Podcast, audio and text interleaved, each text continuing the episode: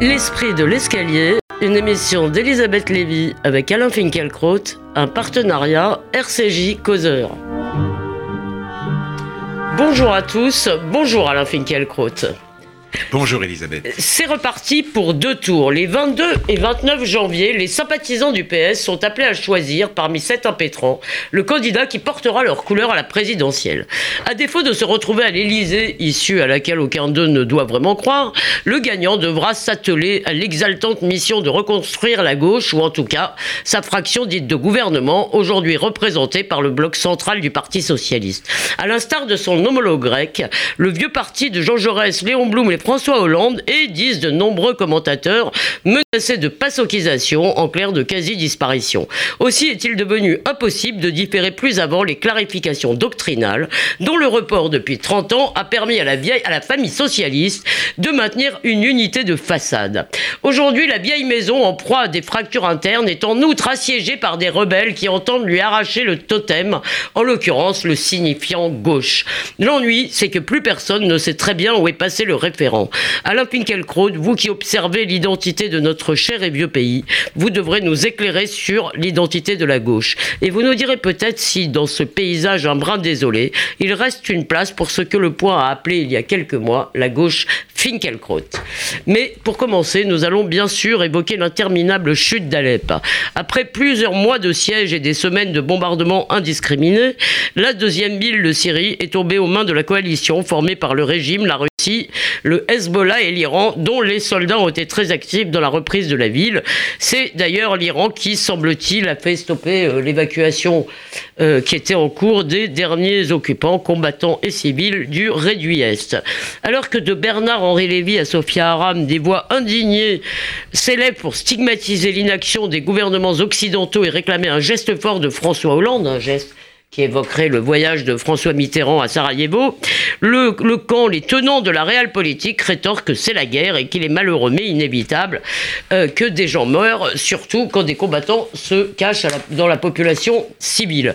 Alors je ne vais pas vous demander, Alain Finkielkraut, une analyse géopolitique, quoique vous en ayez sûrement une, mais j'aimerais commencer par la question morale. Est-ce qu'il y a, d'après vous, une façon plus acceptable de faire la guerre que celle qui a été employée à Alep. Et euh, la question subsidiaire, c'est est-ce que nous aurions dû intervenir comme nous l'avons fait par exemple en Libye?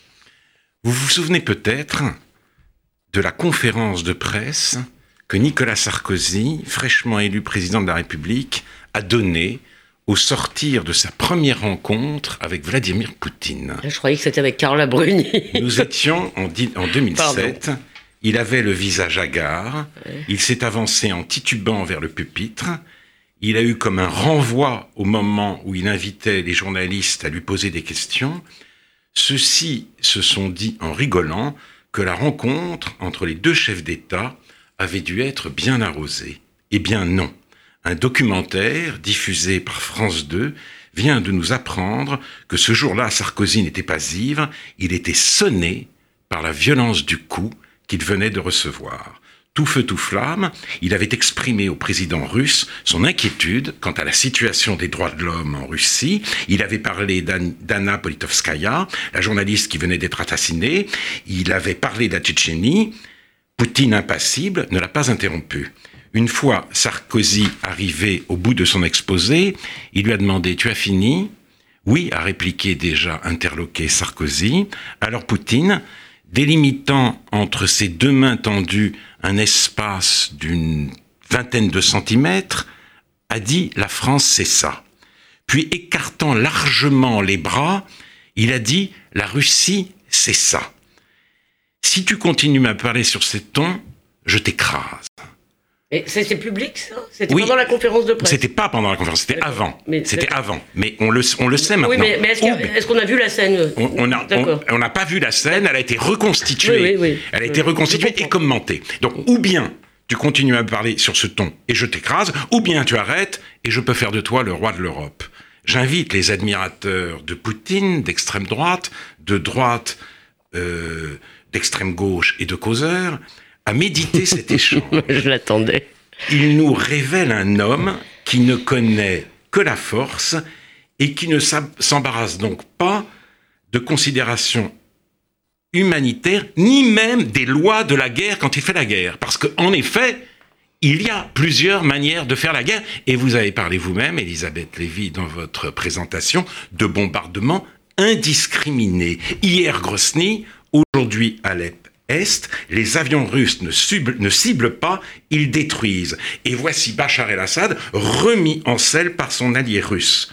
Le tyran alaouite, vous l'avez dit aussi, a un autre parrain, le guide suprême de la révolution iranienne, qui veut de Téhéran à Beyrouth consolider un arc chiite et qui, lui non plus, n'est pas très regardant sur les moyens. Et comme l'a dit Alain Frachon dans Le Monde, cet arc chiite, permet à l'Iran d'alimenter en missiles un Hezbollah qui entend profiter de son installation en, au Liban pour ouvrir un deuxième front face à Israël. J'ai même entendu quelqu'un dire, euh, je, sais plus, un analyste interrogé par le monde, dire que maintenant la Syrie était à peu près sous la tutelle euh, de l'Iran et du Hezbollah. Voilà où nous en sommes. Oui, mais j'aimerais vous poser une question après. Mais allez-y, finissez. La communauté internationale, et excepté quelques petits rassemblements ici ou là, l'opinion mondiale sont les spectateurs apathiques de cette barbarie. Euh, et de, la vient que ce qui conduit Laurent Geoffrin à parler d'un recul planétaire de la sensibilité humaine et Bernard-Henri Lévy, que vous avez cité également, toujours éloquent, toujours fervent, toujours véhément, a dénoncé dans le monde une honte profonde et indélébile. Je le cite, nous sommes des défaitistes qui nous prenons pour des hommes de paix, nous sommes des Européens repus et qui désavouent leurs propres valeurs, tandis qu'achève de se perpétrer le premier immense crime contre l'humanité, c'est-à-dire contre chacun d'entre nous du XXIe siècle, nous sommes les contemporains de cette hécatombe, et comme face aux hurlements sortis hier des camps de la mort, peu, très peu, ont le courage d'appeler à faire la guerre à la guerre et à bombarder les bombardiers. Alors excusez-moi, mais moi, cette éloquence et cette grandiloquence ne m'aide pas vraiment à comprendre. Moi non plus. Et, j'aimerais quand même, vous, vous, vous, m'avez pas tout à fait répondu maintenant, si vous voulez. Et plus exactement, vous m'avez donné des éléments de réponse. Dans le fond, vous dites alors, Poutine ne s'embarrasse pas beaucoup sur les moyens, mais il poursuit ce qu'on fait en politique. Les intérêts, il poursuit il, poursuit les intérêts de la Russie. Encore une fois, je n'excuse pas les moyens, j'essaye de décrire les choses froidement. Et d'un autre côté, si vous voulez, est-ce que euh, l'ubris d'hier, l'ubris néoconservateur qui voulait mettre des régimes démocratiques partout, était-il vraiment préférable à ce que vous appelez l'apathie, qui est une espèce de résignation euh, à des dictateurs? Vous alliez me répondre. Non, je, citais Laurent ouais.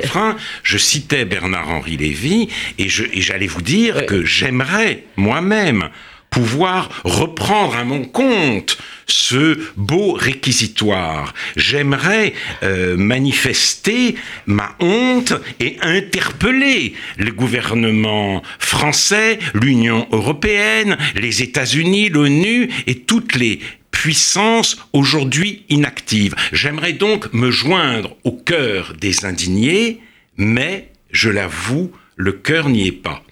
Car c'est là que je viens peut-être à la réponse que vous avez la seule alternative au tyran de Damas, les choses étant ce qu'elles sont, c'est un islamisme sunnite non moins criminel. Je le répète, il y a plusieurs manières de faire la guerre. Et les Américains bombardent aujourd'hui un certain nombre de villes tenues par Daesh. Ils ne les bombardent pas de manière indiscriminée, comme l'ont fait les Russes. Reste que c'est ça. On est condamné, soit le tyran de Damas, soit un, islamisme sunnite non moins, criminel, non moins criminel, car les rebelles d'Alep. Bah, jusque-là, et en l'occurrence pour les groupes dont il s'agit, il est peut-être un peu moins criminel, ne serait-ce que par, faute de moyens, non, Moins, non moins criminel dans ses visées. Et les rebelles d'Alep confisquent les vivres et les médicaments à leur seul profit les guerres en Libye et en Irak ont conduit, ont mené au chaos.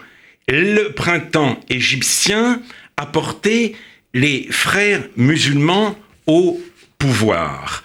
Alors, malgré, si vous voulez, les appels pressants des médias, les opinions, l'opinion ne se mobilise qu'au compte-gouttes, Aujourd'hui, comme elle était restée hier, hier, c'est-à-dire en 2013, quasi muette, après que le régime de Damas a franchi la ligne rouge fixée par Obama lui-même en utilisant du gaz sarin contre les populations civiles de la plaine de Ghouta. Nous en avons parlé ici même, c'était en juin 2013. Je ne crois pas que ce soit de l'insensibilité. J'y vois plutôt du découragement et même du désespoir. Les victimes s'accumulent dans cette guerre, mais ce sont, dans cette guerre atroce, mais ce sont différents types de bourreaux qui s'affrontent sans merci. Oui, alors quand même, il y a des méchants de tous les côtés, mais il y a des bons dans cette affaire. il n'y avait quand même de gentils que d'un côté, en l'occurrence, parce qu'il y avait aussi beaucoup de civils se retrouvent là-dedans. Qui ah oui, je dis, les victimes, non, non, je vous dis, il y a les des victimes s'accumulent. Oui, oui. Non, les victimes s'accumulent. Je, vais, mais ce sont je vais dans votre sens, mais qui se font très vite, j'aimerais tout de même une toute petite réponse, parce que euh, malgré tout, vous dites c'est du découragement. Est-ce que ce n'est pas aussi de la sagesse? C'est-à-dire, est-ce que dans le fond, il n'y a pas la reconnaissance à la fois par les Américains, par les Européens, par ce qu'on appelle la communauté euh, internationale, qu'il y a aussi une sorte d'altérité, que mettre les pieds au Moyen-Orient, c'est euh, le, le risque d'un guépier, euh, d'un bourbier euh, total. Et dans le fond, je vous dis, c'est pour ça que je vous dis, dans le fond, peut-être avec Trump, sommes-nous en train d'inverser complètement la vision des néoconservateurs, de revenir si vous voulez, à une espèce de, de, de vision kissingerienne beaucoup plus réaliste. Je ne crois pas que Trump soit un homme de la trempe de Kissinger, que le président Dixon, qu'il a nommé au département d'État, ait quelque chose à voir avec euh, euh, celui qui était le secrétaire d'État sous Nixon. Mais, mais, simplement, sagesse, je n'en sais rien. Je ne peux pas m'improviser, moi, devant vous, spécialiste des relations internationales. Je n'ai pas le métier d'Hubert Védrine, je n'ai pas la compétence de Gérard Chalian, de Renaud Girard ou de Frédéric Ancel. Ce que je vois, ce que je constate, c'est que le conflit, l'antagonisme paroxystique entre sunnites et chiites a fait exploser la Syrie et je ne vois pas quel pays peut aujourd'hui naître ou renaître. Une chose est sûre, les réfugiés syriens ne sont pas prêts de revenir. Mais euh, euh, euh, Peut-être euh, le président Poutine a-t-il des intentions stratégiques qui nous échappent encore. Je crois qu'entre lui et euh, l'Iran, euh, les choses, l'alliance n'ira pas de soi. Et, comme me l'a dit Gil Mikhaeli ce matin même, son apparente victoire n'est peut-être pas euh, si euh, n'est peut-être pas un triomphe, d'autant plus que maintenant la phase politique ne va pas être une mince affaire, à supposer qu'elle commence bien sûr. Mais passons très vite à la gauche et à ses troupes identitaires. Si on assiste à une bataille idéologique permanente pour savoir qui détiendra la vraie croix et qui sera donc le chef de la vraie gauche, c'est bien parce que gauche, ça n'est plus très clair. Enfin, ça ne l'a jamais été, mais là, ça ne l'est plus vraiment du tout. Alors Marcel Gaucher nous dit dans le débat euh, que sur le fond de la révolution individualiste et par le catalyseur de l'antiracisme, la gauche aujourd'hui c'est le parti des droits. Est-ce que cette définition vous convient, Alain Finkielkraut? Est-ce que vous en avez une autre? J'en ai peut-être une autre qui, euh, d'ailleurs, n'est pas divergente, mais euh, l'angle est un peu différent.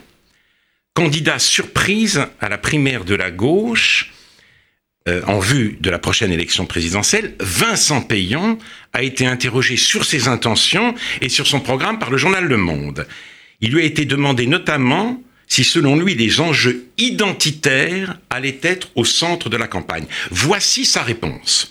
On veut nous imposer un débat identitaire et je crois que cela a été une des erreurs du gouvernement. Plutôt que de mettre en avant notre action économique et sociale sur l'éducation, le logement, la santé et l'environnement, nous nous sommes venus, nous sommes venus sur un terrain qui n'est pas le nôtre. Nous avons heurté ceux qui partagent nos valeurs républicaines et qui n'attendaient pas cela de nous. Je ne crois pas le débat je ne crains pas le débat identitaire, mais je pense que ce n'est pas le bon. Notre identité, c'est la République. Ma campagne, c'est la République par tous, pour tous, la République démocratique, laïque et sociale, et notre patrimoine commun. Je voudrais m'arrêter à cette étrange définition. Vous n'êtes pas républicain, cher Alain C'est la République. Oui, ben, je vais vous répondre. Les grands républicains, en effet, ne parlaient pas ainsi. De Jules Ferry, le fondateur de l'école républicaine, Mona Ozouf nous rappelle qu'il était avant toute chose un héritier, intimement convaincu de la continuité de la France, dont l'histoire vient de plus loin que la Révolution française, pleinement conscient de la puissance vitale du passé, ennemi déclaré en conséquence de l'illusion révolutionnaire de la table rase et de la création d'un monde refait à neuf. Même émotion chez Peggy devant le lent travail des siècles. La République une et indivisible, c'est notre royaume de France. Qui est sur votre épée. Qui est sur mon épée. Vous savez tout. Et l'apologiste du hussard noir ajoutait celui qui défend la France est toujours celui qui défend le royaume de France. Celui qui ne rend pas une place peut être tout républicain qu'il voudra et tout laïc qu'il voudra. J'accorde même qu'il soit libre penseur. Il n'en est pas moins petit cousin de Jeanne d'Arc. Et celui qui rend une place ne sera jamais qu'un salaud, quand même il serait marguillé de la paroisse. Celui qui, pardon, vous pouvez... Qui rend une place. Ah, qui rend une place. Qui, capitule, si vous voulez. On retrouvera justement phrase dans un des premiers tracts de la résistance. Que s'est-il donc passé entre Peggy et Payon Pourquoi cet oubli par ceux qui arborent la République en guise d'identité de l'enracinement historique des pères fondateurs? Parce qu'en dépit des crimes et de l'effondrement des régimes communistes, une sorte de marxisme diffus continue de façonner la pensée majoritaire à gauche, qu'il s'agisse d'ailleurs de la gauche radicale ou de la gauche du gouvernement. L'histoire de toute société jusqu'à nos jours est l'histoire de la lutte des classes. La classe dominante, dans cette optique, n'a d'autre fonction que de dominer. Rien de bien ne peut venir d'elle. Nul art de vivre ne nous a été légué par l'aristocratie, ni même d'ailleurs par la bourgeoisie. La civilisation n'est faite que des conquêtes successives de la lutte pour l'émancipation. Certes, il y a des œuvres de culture antérieures à l'avènement des républiques, et qui même après son avènement n'ont pas toutes été écrites par des républicains. Ces œuvres, précisément, on nous dit de plus en plus qu'elles valent par la la critique sociale qu'elles contiennent. Et c'est le rôle d'une grande partie des universitaires et des metteurs en scène de théâtre ou d'opéra que de faire apparaître cette critique tapie dans les textes. Ainsi, par la grâce des nouveaux médiateurs, la culture cesse d'être exploration de l'âme pour s'inscrire dans le grand récit de l'émancipation. Et donc, avec le réveil de l'islam, nous sommes confrontés aujourd'hui à un défi de civilisation. Ce défi, la gauche est incapable de le relever parce qu'elle ne sait pas, parce qu'elle ne sait plus hériter, et parce qu'elle s'obstine à ne pas voir ce qu'elle voit. Le mal étant pour elle toujours le produit de l'inégalité, c'est euh, par des mesures économiques et sociales qu'elle entend répondre à la grande fracture de la France. Ainsi s'explique, je crois, par-delà les périspéties politiques, la crise peut être terminale dans laquelle la gauche est plongée. Alors vous avez parlé de, marxisme, euh, de marxisme prégnant, diffus. On peut dire que la droite, avec son économisme euh, ravageur, n'en est pas euh, complètement exemple, mais ça n'est pas notre sujet. Alors vous avez dit, dans le fond, vous avez parlé. Non mais ici, vous avez parlé quand nous avons parlé de la primaire, vous avez vous référant à je ne sais, je, à une phrase précise, je crois de François Fillon, mais en gros, vous avez montré que François Fillon était le parti de la continuité historique. Alors, juste avant d'entrer dans votre euh, analyse, vous dites euh, finalement euh, la gauche. c'est le parti de l'émancipation, qui, qui, va d'ailleurs avec la question des droits, le parti du progrès permanent. Mais est-ce que Payon représente toute la gauche? Est-ce que ça veut dire que pour vous, par exemple, il n'y a plus place pour une gauche qui d'ailleurs, c'est un peu, ça complique un peu la chose, mais qu'on appelait nous la gauche républicaine et qui elle était soucieuse, la gauche républicaine de Chevènement, elle est soucieuse de continuité historique, comme vous l'avez bien montré. Donc est-ce que pour vous cette gauche, dans le fond, est en train d'être marginalisée? Est-ce que euh, j'ai peur en effet qu'elle le soit. Euh, Peignon veut se situer au cœur de la gauche. Alors, il est vrai que le mot d'ordre de tous ces candidat, c'est le rassemblement, ce qui a quelque chose d'assez pathétique. On n'a jamais vu une gauche aussi émiettée, aussi divisée, et il s'agit, comme euh, a dit Manuel Valls dans un slogan euh, insubstantielle de faire gagner ce qui nous rassemble. Reste que, en effet, Payon veut défendre le bilan, il veut être républicain parmi les républicains, mais précisément, on a le sentiment que pour la majeure partie de la gauche, la République commence avec elle-même. La République se suffit à elle-même. Ah ben, non seulement la République se suffit à elle-même, mais tout ce qui a précédé la ah, République est en... Non, mais c'est pas seulement, si vous voulez, qu'une nouvelle, une nouvelle ère commence, youpi, c'est qu'en plus, ça s'appuie aussi sur une démonisation du passé. Tout, mais... Tout, tout, est à rejeter. dans ce dans, donc, et donc, eh, on s'accroche à, euh, aux trois valeurs de l'égalité, de la fraternité et de la liberté, sans, sans plus de, de consistance que cela. Mais est-ce qu'il y a ailleurs euh, qu'en France, peut-être, est-ce que ça existe encore une gauche conservatrice une gauche finalement qui s'inspirerait de Michéa, une, une gauche, euh, disons, un peu orwellienne. Est-ce que ça, euh, existe ou est-ce que euh, cette hubris, si vous voulez, progressiste de la gauche est finalement une fatalité aujourd'hui? Je, je pense que la gauche qui se veut républicaine gagnerait à s'inspirer avant Michéa, pour lequel j'ai évidemment euh, beaucoup d'intérêt et même une certaine admiration, malgré quelques critiques. Elle gagnerait donc à s'inspirer des grands républicains eux-mêmes, mmh. qu'elles soient ferristes et péguistes, ce serait déjà très bien. Alors, j'ai pu penser avec d'autres que cette gauche-là, que vous appelez, semble-t-il, de vos voeux, pouvait être incarnée par Manuel Valls.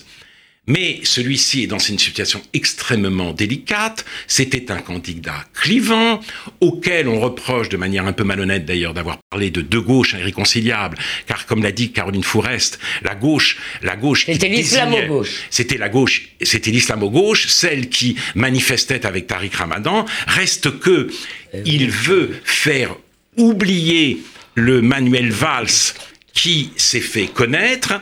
Donc, euh, il est plus bénéton que jamais dans, euh, la, présentation de son programme. Il devient quasiment euh, multiculturaliste et, et, pour gagner, il sacrifie ce qu'il est. Donc, je ne vois pas naître ou renaître ou réapparaître la gauche que vous appelez de vos voeux. Voilà pourquoi j'ai voulu commenter longuement cette citation de Vincent Payon parce que je la crois malheureusement très représentative. Elle est même ce qui unit la gauche radicale et la gauche de gouvernement. Et on aurait pu aussi commenter l'article de Gaël Brustier, de son co-auteur, qui lui veut essayer de rassembler en quelque sorte la gauche Terra Nova, la gauche des minorités et la gauche des ouvriers qui n'existe plus vraiment. En tous les cas, euh, on ne voit plus très bien euh, la gauche Winkelkraut, mais je ne désespère pas de la voir réapparaître en 2017, cher Alain. Alors merci Alain Finkielkraut. Cette année, cette belle année en votre compagnie s'achève. Une autre commence bientôt, le 8 janvier précisément. À cette date euh, où nous, à laquelle nous nous retrouverons, les auditeurs vous auront déjà euh, retrouvé dans Causeur qui sera paru le 4. Et en attendant, on peut réécouter cette émission sur causeur.fr et radio-rcj.info.